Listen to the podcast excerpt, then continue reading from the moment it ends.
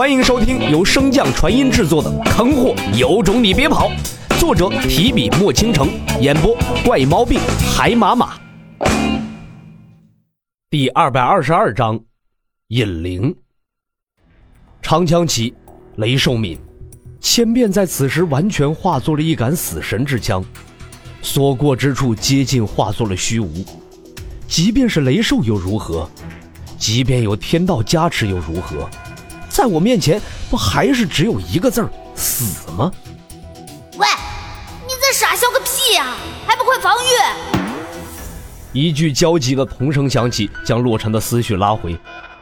洛某人按照之前的预想，将千变提至腰间进行蓄力。随着一道龙鸣声响起，千变如同化作了活物一般，一个摆尾钻入了虚空之中，消失不见。在千变消失的一瞬，洛尘四周忽有风起，伴随着洛尘的前冲，一连串虚影被拖拽而出。正在小雷云不解洛尘为何施展这套中看不中用的功法之时，令他没想到的是，那些个虚影竟然由虚化实，化作了分身，向着其他雷兽冲去。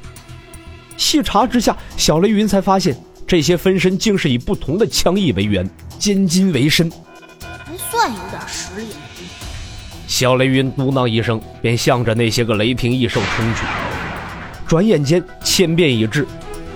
伴随着他的出现，同时出现的还有一道绵延数千米的空间裂缝。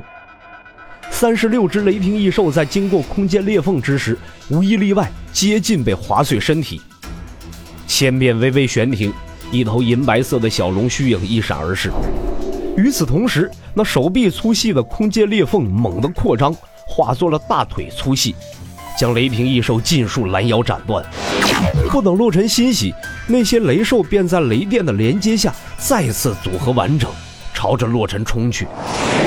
不过，相比于之前，雷霆兽的体积减小了许多。现身的空间棘龙来不及带着千变回防，便见到那些雷兽与洛尘彻底碰撞在一起。一时间，耀眼的灿金色、沉闷的蓝紫色充斥了整片天地。雷兽的嘶嚎声、骨骼的断裂声、爆炸的轰鸣声更是不绝于耳。直至雷光消失，空间棘龙才看清，以洛尘和雷兽碰撞所在为中心，竟被炸出了一个方圆千米、深达数丈的大坑。在大坑之中。有一大一小两个不成人形的黑炭正躺在其中，奄奄一息。空间棘龙见雷劫已散，也不再犹豫，将两块黑炭抱起，便向着天道书院所在飞去。唰！深渊大陆，阵王和气王等人望着那妖艳的猩红色，心中再次生出一阵无力感。先是古魔，后是这只手遮天的大妖。深渊大陆到底犯了什么错呀？要经历如此磨难。伴随着那抹猩红遍布整个天空，一道勾人心魄的女子声音紧接着传出：“限尔等三日之内移出，三日之后，本座将会彻底清洗此处。”言罢，那恐怖的威压也瞬间消散。暴脾气的灵王和武王正欲开口，却被阵王打断：“还没看明白吗？这个世界是实力为尊呢，想要争，便从自身下功夫。什么时候我们能战过这妖女，自然能夺回神渊大陆啊！现在反抗，只能是白白送死！”阵王说罢，便向着远处走去。众人看着他落寞的背影，皆是紧紧咬牙，暗暗下决心。在此时。他们这些神渊大陆的幸存者，才真正的拧成了一股绳，心往一处使。虽然几位王境并未察觉，但是半只脚迈入黄境的阵王却能感受到那股玄之又玄的势。阵王缓缓地抬头望天，满是沧桑的面颊之上看不出是喜是悲，正如神渊大陆一样，无人知道这是福是祸。唰。大荒深处，那处开裂的山脊中丝毫不受大陆碰撞所带来的影响，平稳至极。不同于山脊中的妖气漫天，在那极高处有一副洁白的罗帐，其中隐隐可以见到一个身材曼妙的女子。说说吧，你想怎么死？随着这句不轻不重的话语落下，在场的所有妖兽皆尽是望向最低处那个被五花大绑的老者。那老者苦笑一声，最终叹道：“灵儿，这一切都是我的错，要杀要剐我都没有怨言，还望你不要妄造杀孽。”听到此处，那罗帐猛地掀起，一只身负九尾、毛发雪白的灵兽瞬间出现，向着老者俯冲而去。在九尾齐动之下，那老者顿时被抽飞，砸进山中。我等了你一个纪元。就换来你一句“不要妄造杀孽”。哼！既然你这么在乎这天下苍生，那我今日还就非要杀给你看。言罢，天空中那抹猩红再现，以极快的速度向着镇荒王所在的峡山弥漫而去。先前被砸进山中的老者对此不发一言，更无任何表示。见到他这副模样，那九尾灵兽更气，一时间竟真的动了镇杀所有霞山修士的打算。好在一根浮尘来得足够及时，将那强大的妖力暂时阻挡。浮尘的主人几个闪身便回到了山脊所在，看向那九尾灵兽，厉声道：“灵隐，难道你忘了师尊的咒令？”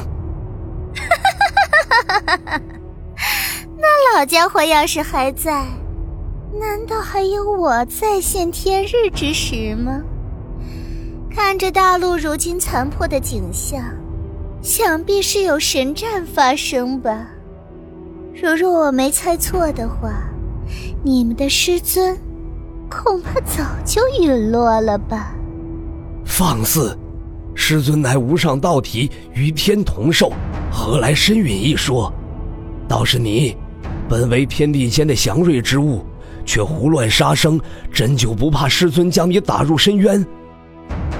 那灵兽闻言，果然收起了妖力，不过那话语之间却是不相让。哼，李长风，你少拿无道子来压我，想要我不与人族为敌，便说服这个负心汉。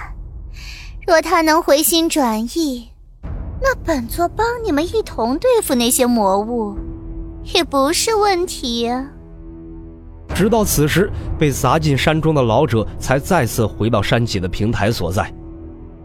李长风看着被五花大绑的老者，顿时大怒：“小女，你怎能如此？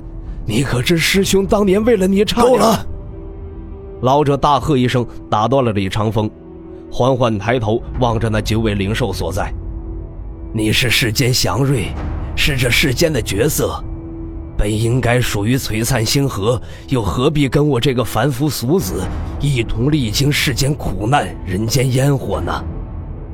九尾灵兽怒道：“你没问过我，又怎知我不喜欢人间的一切？凭什么你要替我做决定？只要你回来，所有事我都可以既往不咎。我再也不与吴道子作对了，可好？”老者眼中虽有不舍，却最终仍是摇了摇头。我已陷入轮回，无从得知记忆，又何来爱？这一切当真是天意弄人呐！随着老者的声音消失，其身影也逐渐消失，直至化为虚无。空中只留下了那世人所见的至宝七彩绫罗缓缓飘落。本集播讲完毕，感谢您的收听。如果喜欢，可以点击订阅哦，关注本账号还有更多好听的内容。还不快动动你的手指头！